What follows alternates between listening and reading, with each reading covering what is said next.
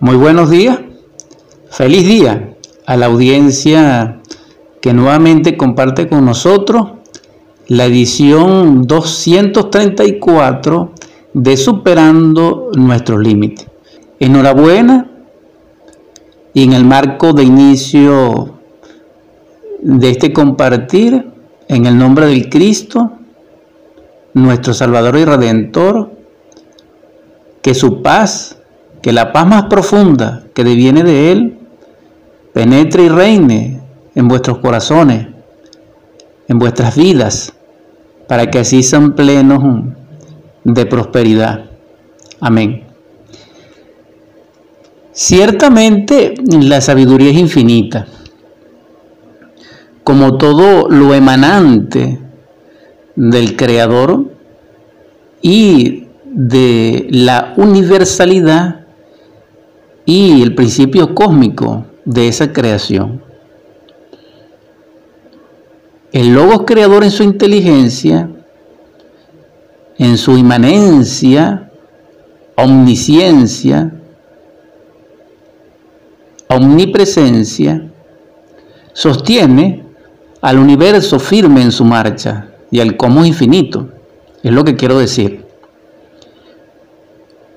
En otras palabras, todo lo que existe, existirá y existió, deviene de la emanación viviente y creadora de ese logo, de ese Dios, de ese gran arquitecto del universo, dijéramos en diversas lenguas, Alá, dijéramos el Padre de toda paternidad, Keter, Odín, Seu, Jehová, etc. El asunto aquí es que si la naturaleza es perfecta, Dios tiene que estar contenido en esa naturaleza para que pueda ser perfecta y perfeccionante. Y en ese principio ciertamente exacto, manifiesta para nosotros en el entendimiento que Dios está presente en su obra creadora y que es inherente a Él, aunque también es libre a Él. Y esto es maravilloso porque ahí, dijéramos, el conocimiento en que se fundamente la Biblia, teológicamente hablando, en el aspecto más refinado de ella o de origen, que es la cábala hebrea. Y en esa cábala hebrea, que es el alma de la letra de la Biblia, se dice que entre el logo creador y su creación existe un rayo ígneo que emana de un abismo. Ese abismo se conoce como Sefirote Daat, que es tántrico totalmente, que se relaciona con los misterios edénicos, pero también se llama rayo Okidanok, que es el que contiene a Dios en forma triuna, es decir, el rayo emanante del Logos absoluto, de Dios absoluto y manifestado, para manifestarse contiene las tres fuerzas primarias del universo unidas, que son el santo firmar, el santo negar, el santo conciliar, o que es Dios Padre, Dios Hijo y Dios Espíritu Santo. Aquí aparentemente no aparece Dios femenino, pero está, dijéramos, eh, oculto o está latente y potencial en el Espíritu Santo. Entonces, que es el que está más cerca a la creación, porque él, él contiene las energías creadoras y es la fuerza fuerte de toda fuerza. Entonces, Dios Madre, que está latente y potencial en el Espíritu Santo, es la estela maris o virgen del mar. Allí afirmamos solemnemente lo que dice Moisés cuando expresa la palabra Elohim, que debemos recordar una vez más, por enésima vez, en forma contumaz que Dios también tiene un aspecto femenino. Si no, no es Dios. Porque para que haya perfección, debe haber la armonía entre las fuerzas opuestas equilibrantes. Y es Dios Padre y Dios Madre y Dios Hijo. Esto está claro hasta aquí. Es perfecto, es incontrovertible, es exacto. Fuera de dogma, fuera de fanatismo y fuera de insensatez cognitiva. Fuera de argumentos, dijéramos, mitómanos de cualquier exponente o de cualquier orador, así es. Entendido esto así, el poder que puede desintegrar nuestros defectos psicológicos, nuestros errores, esa legión de los gadarenos que nos ilustra en esos versículos, es Dios Madre. Porque ella en sus brazos tiene al Hijo, que es el Cristo. Porque el Hijo deviene primero como un niño, como un bebé. Pero antes de venir como bebé, deviene como una simiente, como una semilla, como un prototipo psicológico de perfección y perfeccionante a nivel de sustancia y a nivel de átomo. Que esto lo ignoran mayormente la gente o los estudiosos que no estudian el gnosticismo universal o la gnosis crística. Porque para ello necesitan ser iniciados según la orden de Melchizedek, rey del mundo.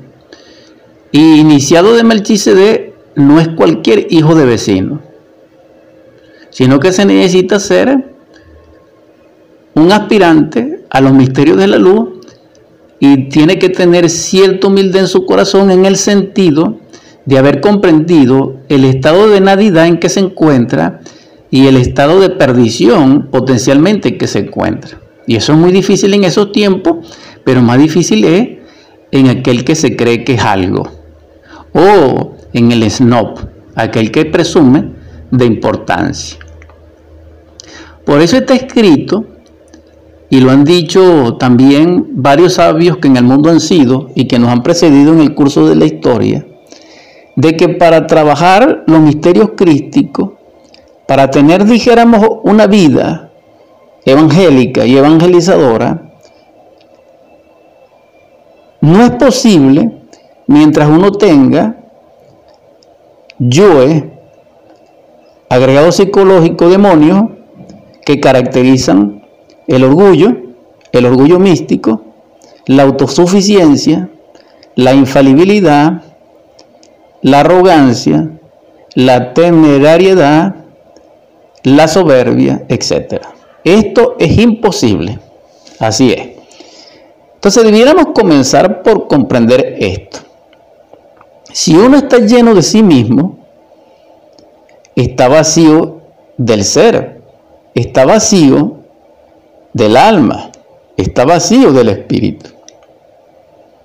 Cuando uno está lleno de sí mismo, cuando sucede lo siguiente, su personalidad es totalmente calquiana, es decir, es una personalidad forjada aquí en el Kali Yuga, irreverente, irrespetuosa, ignorante de los valores espirituales y de las facultades cognitivas del ser, que nunca alimentó su, su centro intelectual y emocional a nivel de la nutrición que provee los grandes clásicos del arte regio,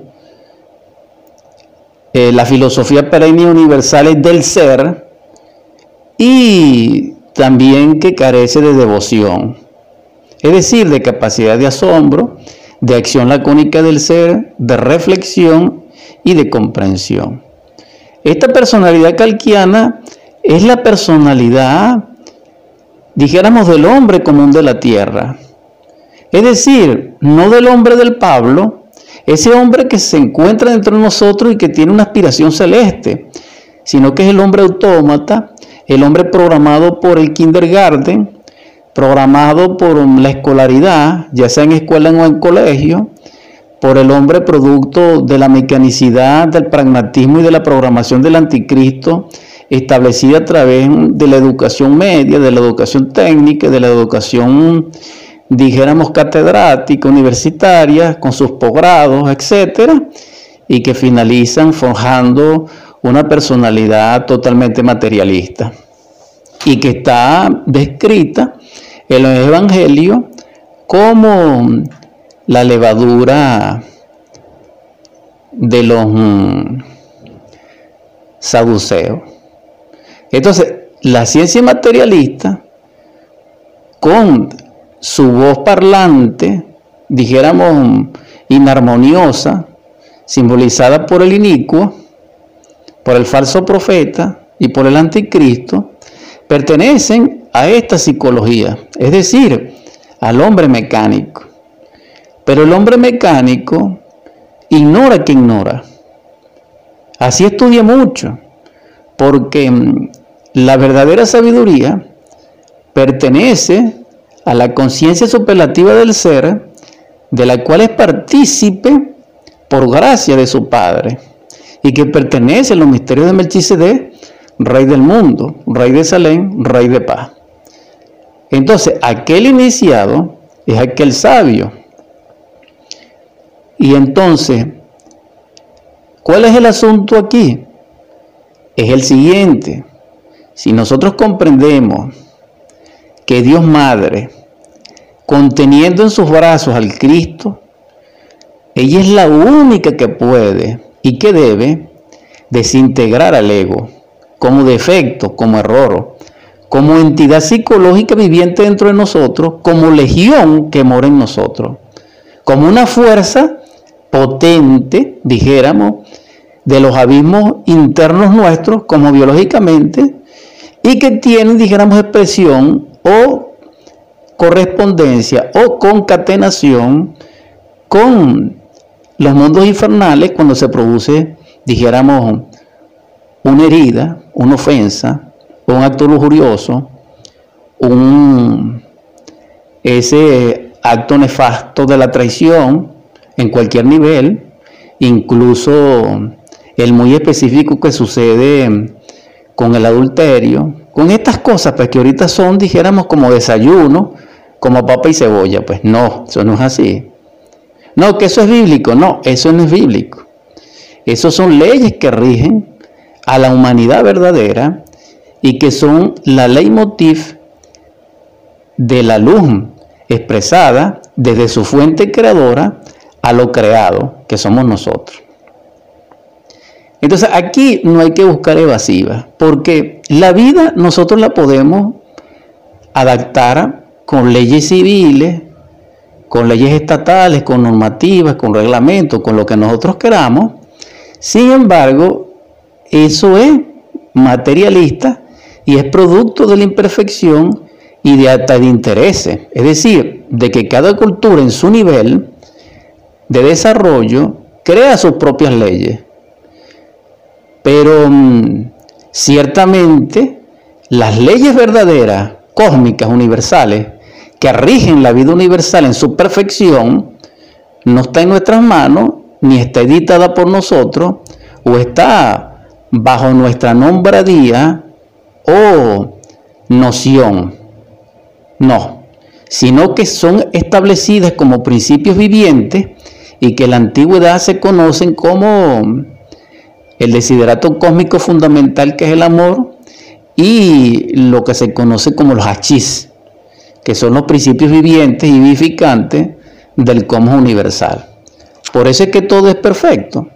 Entonces, cuando uno ve una noticia por allí que dice que el planeta Tierra está acelerado, que esto y que aquello, y que existe una 13 constelación, que esto y que aquello, eso realmente no es real.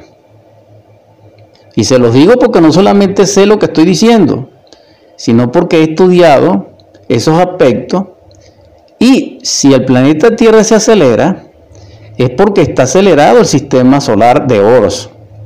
Y eso significa que los siete hermanos solares con sus sistemas planetarios también están acelerados. Y eso indicaría entonces que la galaxia, a través de Sirio, primeramente con Alcione, estaría acelerado. Entonces eso es lo que uno debe comprender. Ahora, el asunto es por qué es ese tipo de noticias. Vamos a dejar eso hasta ahí. Lo que les quiero decir es que el que ignora, ignora. Y el que sabe, sabe. Pero la sabiduría que estoy diciendo no es para lucirla, no es para ostentarla, es orientadora, hermanos, hermanas. ¿Por qué? Porque para lograr, dijéramos, la divinización dentro de nosotros, es decir, para que nosotros le demos morada a nuestro Cristo íntimo, para que nosotros tengamos experimentar la, la vida natural a la cual tenemos derecho como humanos, para que nosotros tengamos el acceso a la cognición humana, debemos liberar el centro emocional superior. Y actualmente nosotros no lo tenemos liberado, sino que está en esclavitud del ego. Entonces la solución es desintegrar el ego. No me canso ni me cansaré de plantear esto.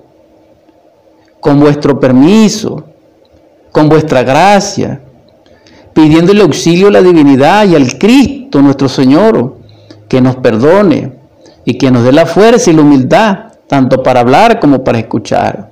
Porque a nosotros no nos agrada que nos hablen del ego, pero resulta ser que ahí está la solución definitiva de cualquier tipo de conflicto. Si la humanidad no tuviera el ego, nosotros estuviéramos en un Edén.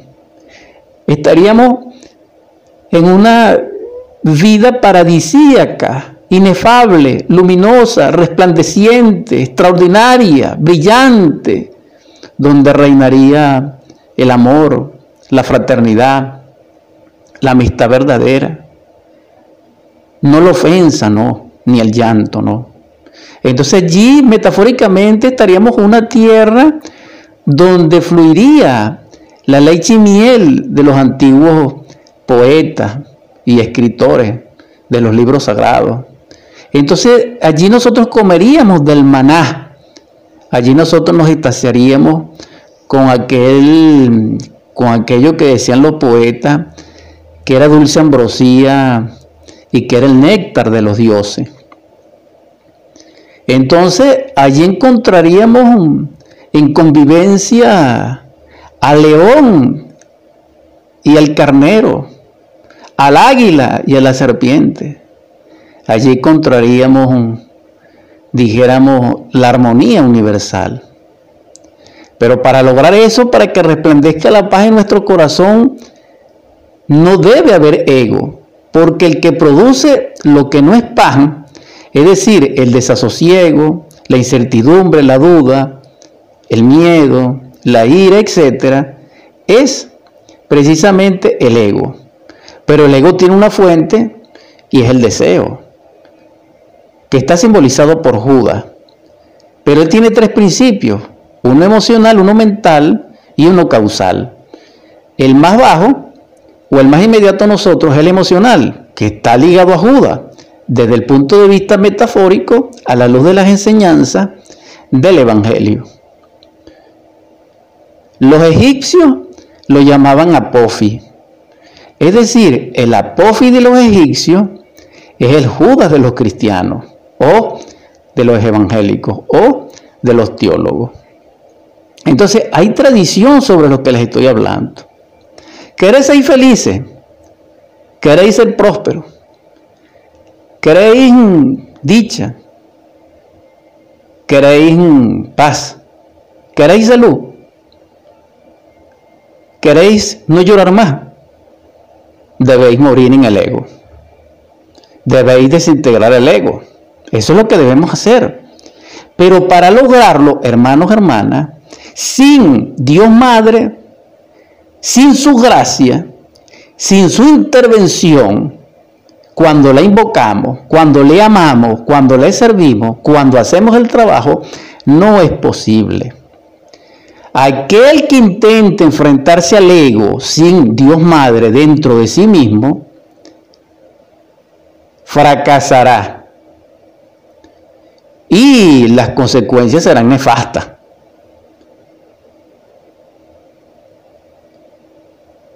Como estoy en un nivel público, no puedo decir las caracterizaciones específicas, porque en el horario que nosotros estamos transmitiendo hay niños, etc. Pero en todo caso, para enfrentar el yo con el propósito de lograr la iluminación, de lograr trascender el estado en que nos encontramos de hipnosis colectiva, de ignorancia, de dolor, de esclavitud psicológica, necesitamos, repito, Dios Madre. Entonces Dios Madre tiene poder porque tiene sus brazos a Dios Hijo. Dios Hijo es el Cristo. Dios Madre es el Espíritu Santo desdoblado para la creación de la naturaleza y su manifestación creadora a través de la energía creadora. ¿Por qué? Porque el Cristo deviene, como dice la palabra, primero en un pesebre. El Cristo no viene grande, no viene adulto, no.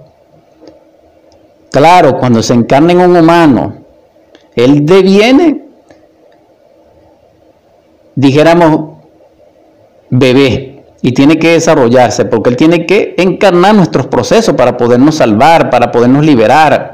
Entonces, este es el Cristo verdaderamente cristificando a una persona. La verdadera cruz del Cristo es esa persona y sus allegados y su entorno y su sociedad. Entonces ya aquí no es una cruz de un madero simbólicamente, no, ni es una cruz de fuego, que se relaciona con los misterios arcaicos del gran arcano y que explicó Jesús a Nicodemo cuando le dice, debéis nacer del nuevo, del agua y del fuego, del agua y del espíritu.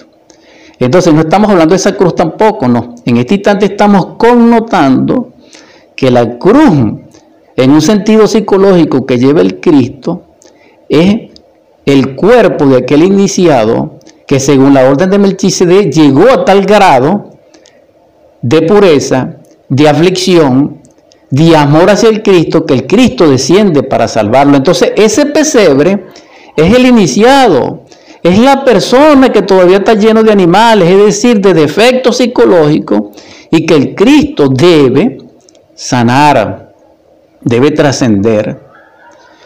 Entonces, si el Cristo deviene como un bebé al humano, para divinizar al humano y para humanizarse él que es divino, entonces se producen las bodas de Canaán y allí surge la iglesia, pero no es la iglesia mercantilista, no, no la iglesia esta que tiene en su seno y es morada de, de vendedores, es decir, de los mercaderes del templo y de los simoníacos, no, no estoy hablando de esa iglesia ni de la iglesia fracasada, ni de la iglesia oscura, no. Estoy hablando de la iglesia del hombre celeste de Pablo, que es la verdadera iglesia, porque es el verdadero templo, y que en la antigüedad del medioevo se conocía como el castillo de Camelot. En esas tradiciones caballerescas,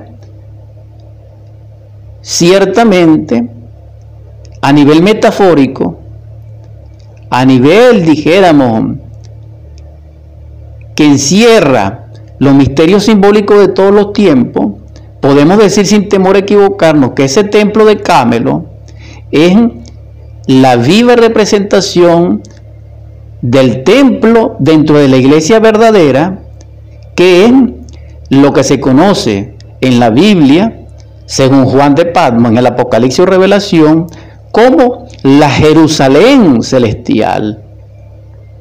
Entonces la Jerusalén celestial, que, tiene, que, que es un portento de maravillas porque se ilumina a sí mismo sin oscuridad y sin sombra, donde está resplandeciendo el árbol de la vida, ciertamente en el Cristo encarnado en la iglesia del hombre. Así es.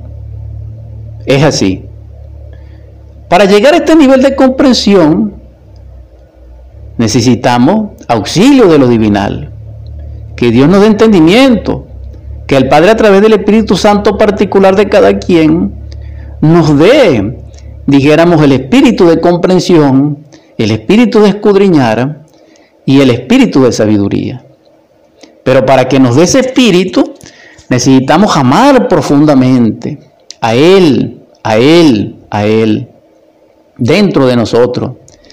Y entonces cuando lleguemos a ese estado, nuestro corazón complacido, gozoso en Él, amará a su semejante porque conocerá y comprenderá que cada semejante también tiene dentro de sí una chispa inmortal de ese ser. Y entonces surge el amor relacional, surge el amor colectivo, surge la hermandad, porque la hermandad no es más que la expresión del amor entre varios asociados o relacionados a través de esa mutualidad perfecta de la afinidad psíquica y que deviene por valores del ser o por niveles del ser. Por eso existen familias, razas, subrazas, etcétera, etcétera. Y esto es algo maravilloso, hermano, porque si pensamos un poco y se reúnen cinco delincuentes, por atracción mutua y por afinidad psicológica, díganme ustedes, ¿eso es logia blanca o es logia negra? ¿Eso es luminoso o es oscuro? Como ejemplo contrario, vamos a poner que se reúnen cinco inocentes. ¿Será la misma relación? ¿O será la misma facultad relacional y tendrá u operará los mismos principios inteligentes en ambos casos? No. Entonces, por eso Salomón recomienda no ser partícipe de eso.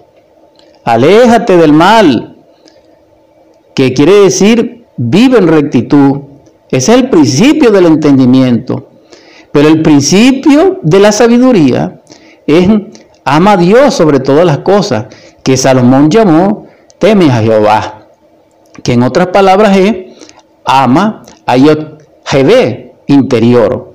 Porque existe el, el, el o el Jehová pluralizado en el sentido macrocósmico o en el sentido bíblico, que realmente es un ser portentoso, es un Dios creador, que así se llama, y también existe su parte interna muy individualizada como parte del ser, que es el Yod interior. Y entonces ya esto es algo maravilloso. Porque ciertamente Jehová es un Dios. Por eso Dios es Dios. Porque Jesús el Cristo también es un Dios. Y el Padre de Jesús el Cristo también es un Dios. Porque aquel que piensa que Jehová es el Padre de Dios se equivoca. Porque en ninguna parte dice, ni se ha dicho, que Jehová es Padre de Jesús el Cristo. Porque si no es Padre de Jesús el Cristo José, menos Jehová.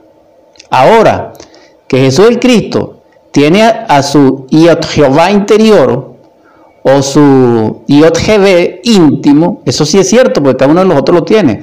Pero sin embargo, quiero hacer la aclaración.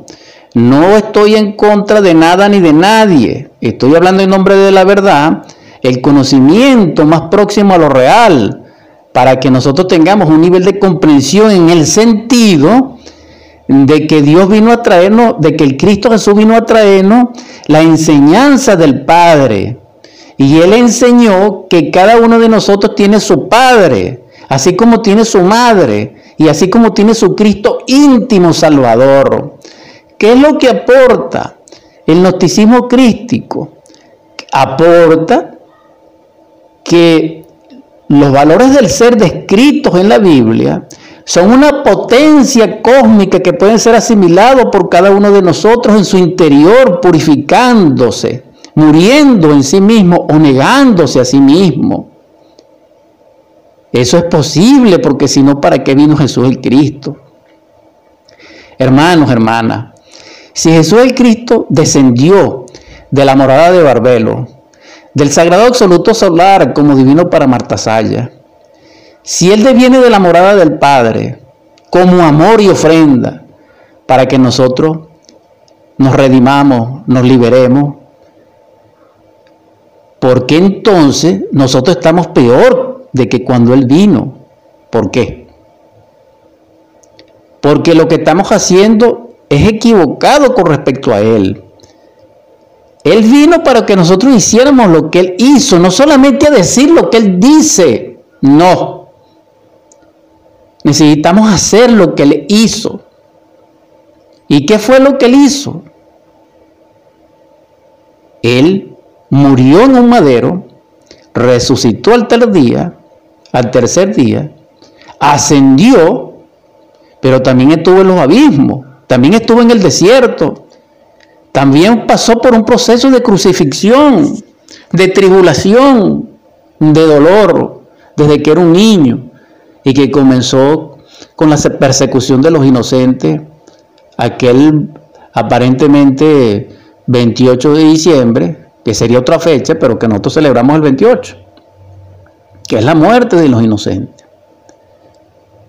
Entonces, Jesús el Cristo estuvo perseguido, Sí, y su familia también. Pero entonces nosotros tenemos que vivir eso. Pero díganme ustedes, ¿cuántos de nosotros vive la vida del Cristo en su interior? Ninguno. Porque eso no es posible. Ahora, lo que sí es posible realmente es que el Cristo viva dentro de nosotros, eso. Pero ¿quién de nosotros lo hace? ¿Quién de nosotros es digno en tal nivel de justo para que el Cristo venga a salvarlo como salvó a Yeshua Ben Pandirá, como salvó a Moisés, que era usar como salvó al Buda, como salvó a tantos seres que ha salvado. Porque Él es el Salvador. Entonces, este tema humanista, humano y humanizante, esta visión antropológica y antropocéntrica del Cristo, es necesario que lo comprendamos. Porque de nada vale que el Cristo nazca en Belén, parafraseando lo que dice el quinto ángel del Apocalipsis, testigo no solamente de Jehová, sino también de los 24 ancianos que se postran a los pies del Cordero, que es Jesús el Cristo, que es Amael, cuando dice en un mensaje, de nada vale que el Cristo nazca en Belén, sino nace en nuestro corazón también. Entonces, no solamente es hablar del Cristo, no, no solamente es imitarlo en la palabra, no. Lo suficiente es amarle a Él a tan grado de morir para Él, de hacer de nosotros no la vida nuestra personal, no, sino la vida de Él dentro de nosotros. Pero para eso, hermanos, hermanas, necesitamos primeramente a Dios Madre, porque el Hijo es atraído por la Madre, así como el, como el Padre es atraído por el Hijo. Esto no tiene juego. Lo demás es, dijéramos, producto de nuestras insensateces teóricas e intelectuales, de hipótesis y de creencia. Muy bien, cada quien es libre. Pero en lo real, expresado como tal, quien quiera al hijo debe tener a la madre. Y la madre es el aspecto femenino de Dios en el sentido creador, porque no puede haber creación sin el positivo y el negativo y el neutro. Esto no es posible, esto es imposible, incluso para Dios.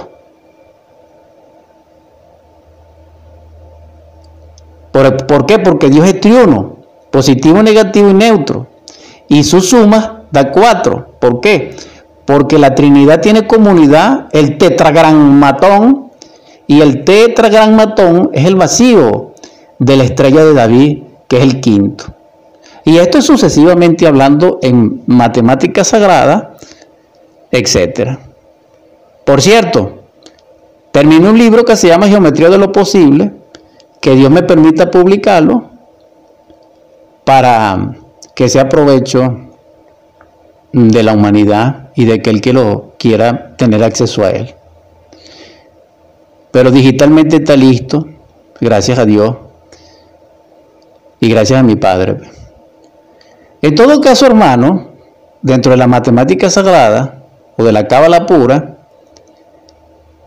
estamos demostrando que si Dios no es femenino, no es Dios. Es decir, es un Dios inmolado. Es casi, dijéramos, el ateísmo. Es peor. una persona que considere que Dios es solamente masculino y antropomórfico a aquel que es ateo, porque realmente son dos extremos eh, insensatos y esto es terrible. Ciertamente, para lograr la purificación de nuestro templo interior y edificarlo, porque primeramente tenemos que derribar la, la, gran Babilonia dentro de nosotros, que es la muerte del yo, que es la negación de sí mismo del Evangelio crístico, necesitamos ciertamente amar a nuestro Padre dentro de sí, con todas las fuerzas de nuestra alma, de, nuestra ser, de nuestro ser, de nuestra mente, de nuestro cuerpo, de todo, las partes del todo, del todo, y el todo del todo dentro de nosotros. Así es posible. Comenzando allí, necesitamos recibir el auxilio de Dios Madre. Dios Madre es la divina Ram y O, María, a la que toda la humanidad en todos los tiempos, en todos los niveles de ser y de cultura, le han rendido culto. Entonces, Dios Madre nos salva, porque ella, en su regazo, sostiene al Cristo. Entonces, el aspecto femenino de Dios, con la potencia cósmica, atómica, en sustancia crística del Cristo, como niño, pueden destruir al ego. Pero el ego no se destruye con un decreto, ni con un cliché, ni con una oración, ni porque profesemos aquello, no. Para morir en el yo necesitamos toda una vida dedicada a los misterios de la muerte y a la ciencia de la muerte, que es una ciencia completa. Eso no es así. Y dígame los que, los que tienen alianza con el ego que dice que existe un ego superior un alter ego, un yo divino. Esto es terrible, hermano, hermana. Porque el ser es el ser. Dios es Dios, pero no ego. El ego no es el ser ni Dios ni de lo divino, no. Allá ellos, hermano. Continuando, ciertamente, quien quiera lograr vivir las enseñanzas crísticas de verdad, tiene que encarnar al Cristo. Y para ello necesita vivir su vida. No la de uno, sino la de Él. La de Él en uno, no nosotros en Él. Porque esa es otra cosa. Nosotros lo que tenemos la conciencia dormida, la mayoría, pensamos que Dios y sus ángeles están para servirnos nosotros. No, no, eso no es así. Ah, que nosotros podemos suplicar, invocar, pedir misericordia, sí, pero de acuerdo a la ley y a la misericordia ellos actúan. Además ellos son, ellos pueden cooperar con nosotros cuando la divinidad lo permite, porque ellos no son sirvientes nuestros. Ellos están en una escala superior a nosotros, no nosotros a ellos. ¿Cuál es la clave? La obra. Entonces, quien quiere lograr la cristificación debe, realizar la obra crística dentro de sí mismo. Y el que realiza esa obra es nuestro Cristo íntimo, que está en los brazos de nuestra Madre Divina, que es María, la de todos los cultos. Entonces, así como cada uno de nosotros tiene su padre, también tiene su madre.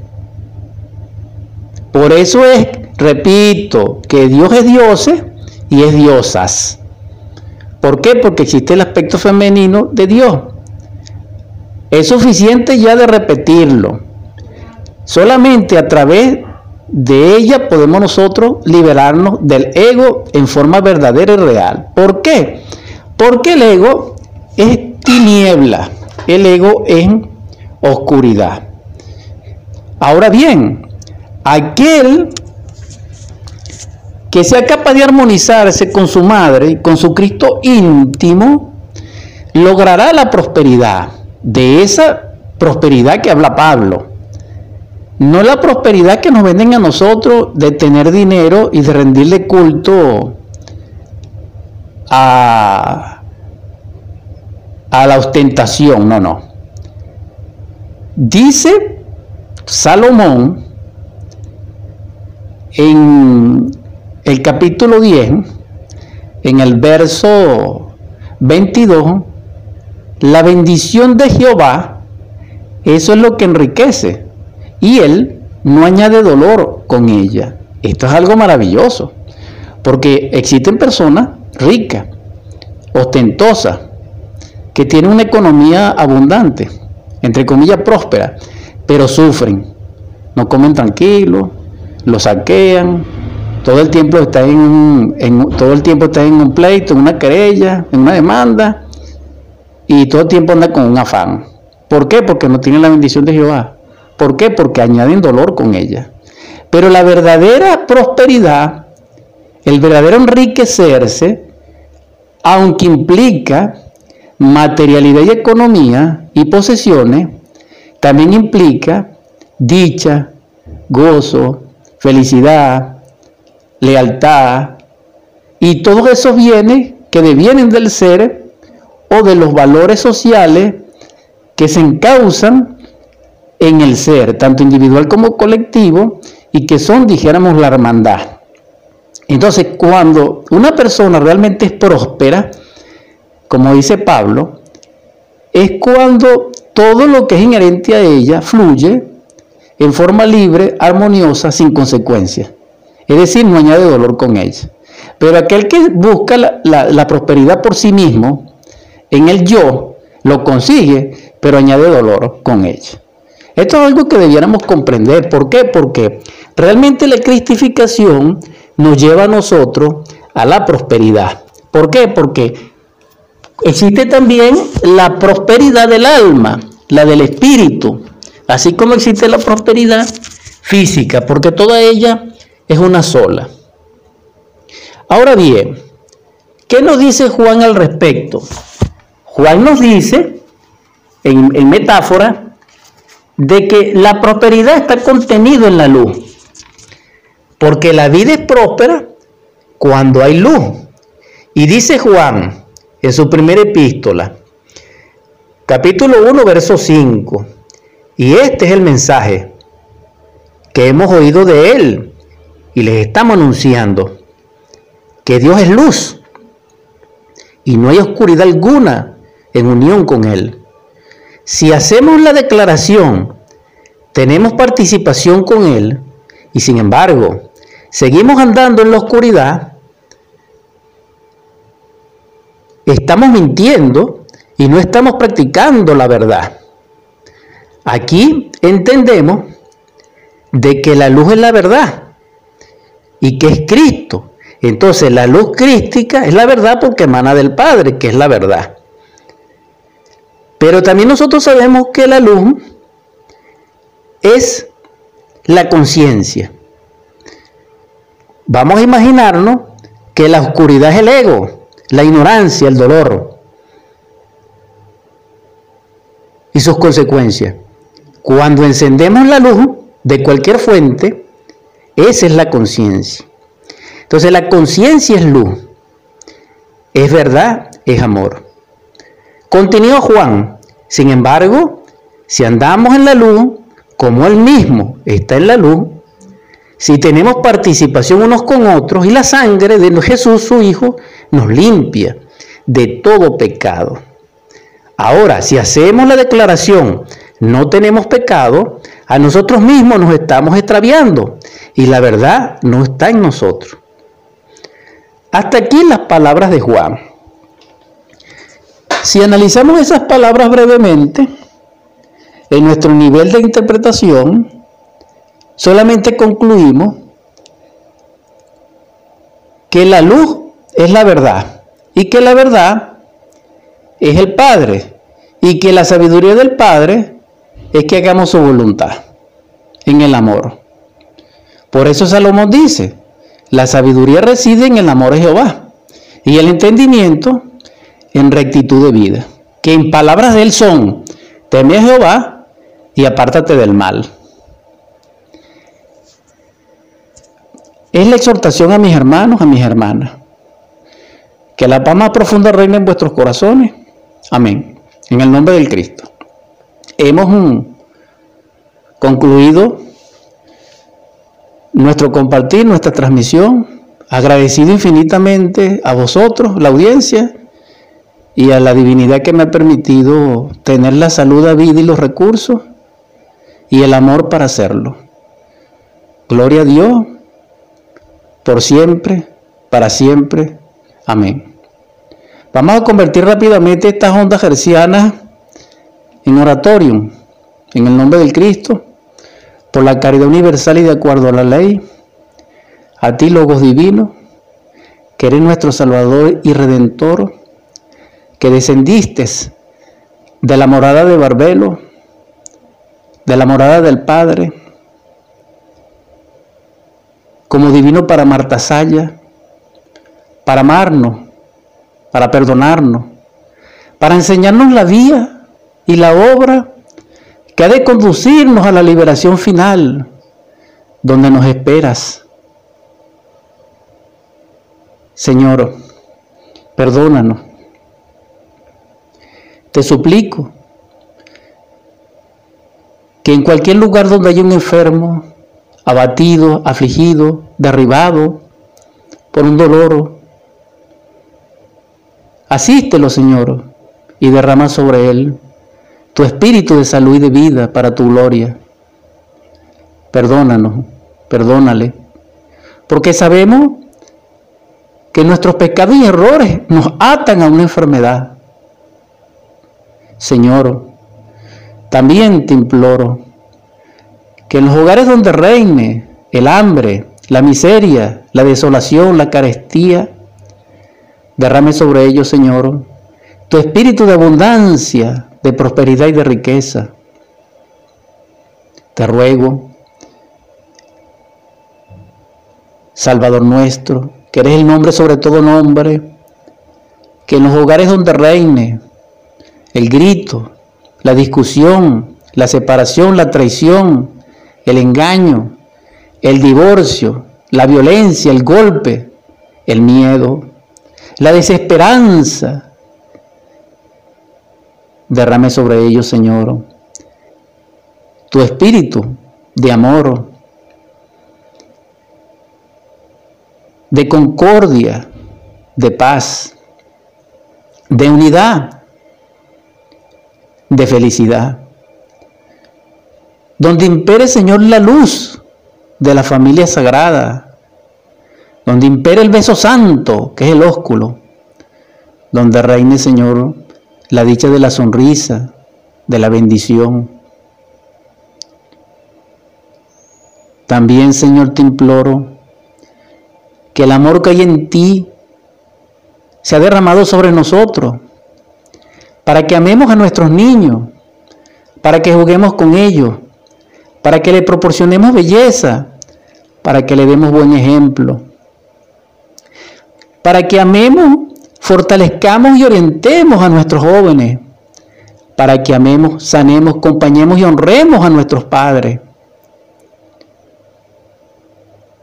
Para que con ese amor el que pueda, Señor, a través de tu gracia, en el tálamo nupcial, en la forja de los cíclopes, pueda, Señor, crear el traje de bodas del alma. Y también, Señor, consuela nuestro dolorido corazón de los seres amados que se nos han ido, que lloramos, que Venezuela llora. Y que para ellos, Señor, prospéralo. Envía tu espíritu de libertad, de protección. Y si pueden volver, Señor, bajo tu gracia, que así sea, para bienestar de todos, en gozo, en alegría, en gratitud.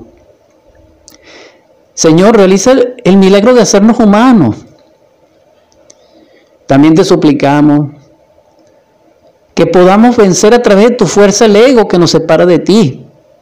Y por último, Señor, te pido, te ruego, te imploro, por la caridad universal de acuerdo a la ley, y por el bienestar de la huérfana, que es la humanidad doliente, derrama sobre nuestros príncipes, en su corazón, en su espíritu, sabiduría y amor. Amén. Amén. Amén.